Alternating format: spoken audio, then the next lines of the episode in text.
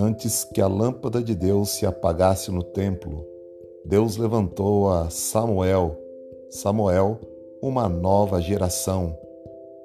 Se você deseja mais intimidade com Deus e manter a chama acesa do seu coração, eu estou aqui, pastor Cláudio Gonçalves, para estar juntinho com você, compartilhando sobre intimidade com Deus e sobre a história do avivamento, compartilhando os avivamentos de Deus na história da humanidade.